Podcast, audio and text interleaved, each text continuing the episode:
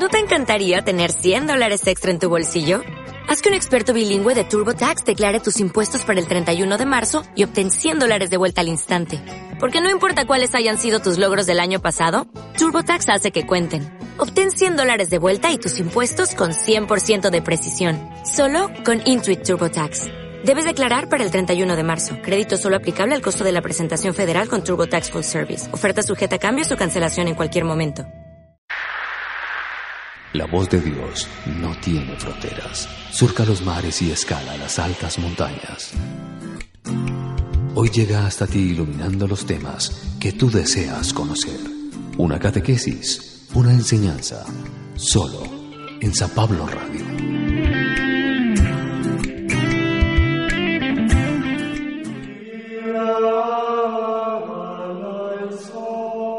Primera lectura. Ya no se oirán gemidos ni llantos. Del libro del profeta Isaías. Esto dice el Señor. Voy a crear un cielo nuevo y una tierra nueva. Ya no recordaré lo pasado, lo olvidaré de corazón.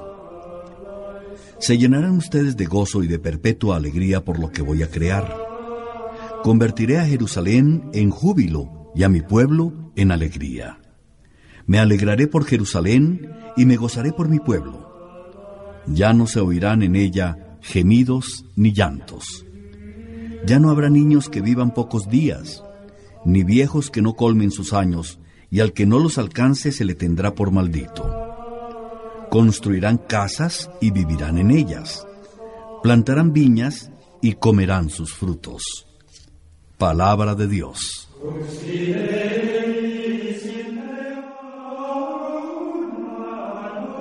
Salmo responsorial del Salmo 29. Te alabaré, Señor, eternamente. Te alabaré, Señor, pues no dejaste que mis enemigos se rieran de mí. Tú, Señor, me salvaste de la muerte, y a punto de morir me reviviste.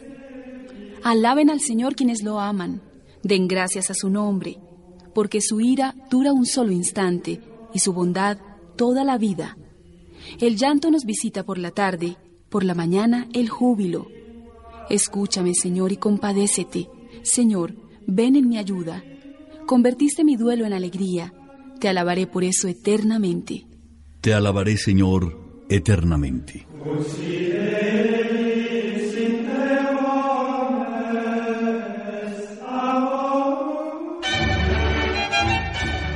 Proclamación del Santo Evangelio de nuestro Señor Jesucristo, según San Juan.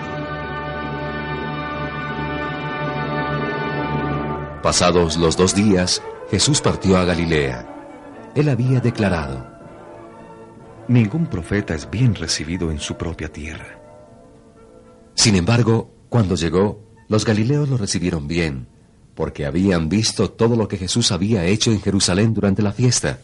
Ellos también habían estado allá. Jesús volvió a Caná de Galilea, donde había cambiado el agua en vino.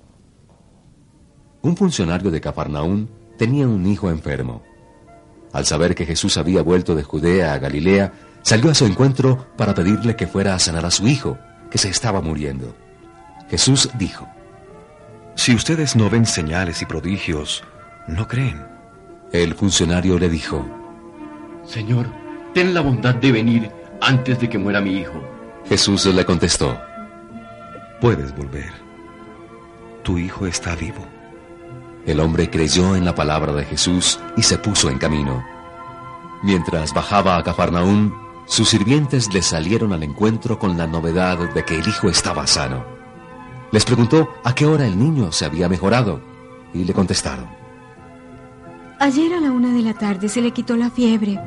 El padre reconoció que a esa misma hora Jesús le había dicho, Tu hijo está vivo. Y creyó él con todos los suyos. Esta es la segunda señal de Jesús. La hizo al volver de Judea a Galilea.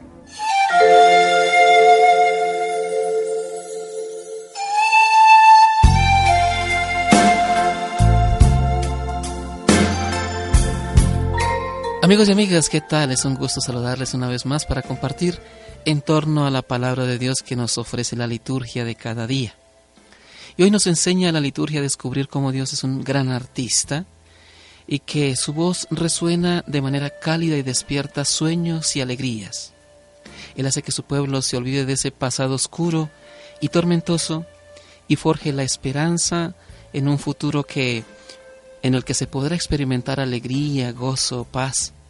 Los profetas serán los encargados de anunciar esta gran noticia. Voy a crear un cielo nuevo y una tierra nueva. Ya no recordaré lo pasado, lo olvidaré todo de corazón. Los profetas incentivan entonces la esperanza y hacen eh, ver que ese tiempo de destierro y abandono ha pasado. Ahora vendrán tiempos de fiesta y de gozo. Por eso escribe el profeta, convertiré a Jerusalén en júbilo y mi pueblo en alegría. Jesús, con su obrar, va forjando esos tiempos nuevos. Él logra, después de su actividad en Jerusalén, cambiar la mentalidad de sus paisanos y ser acogido en Galilea. En su propia tierra muestra una gran señal de esos tiempos nuevos en los que se acabarán las fronteras para disfrutar de las maravillas de Dios. Por eso accede a la súplica de un funcionario del rey, un hombre pagano, y a la distancia sana a su hijo. Cuando tú y yo nos quedamos en el pasado, lamentándonos de las desgracias, nos negamos la posibilidad de gozar de la paz de Dios. Por eso es importante abrirse cada día a la acción de Dios en nuestras vidas. Que hoy sepamos decir, gracias Señor, porque tú haces nueva mi vida en cada amanecer.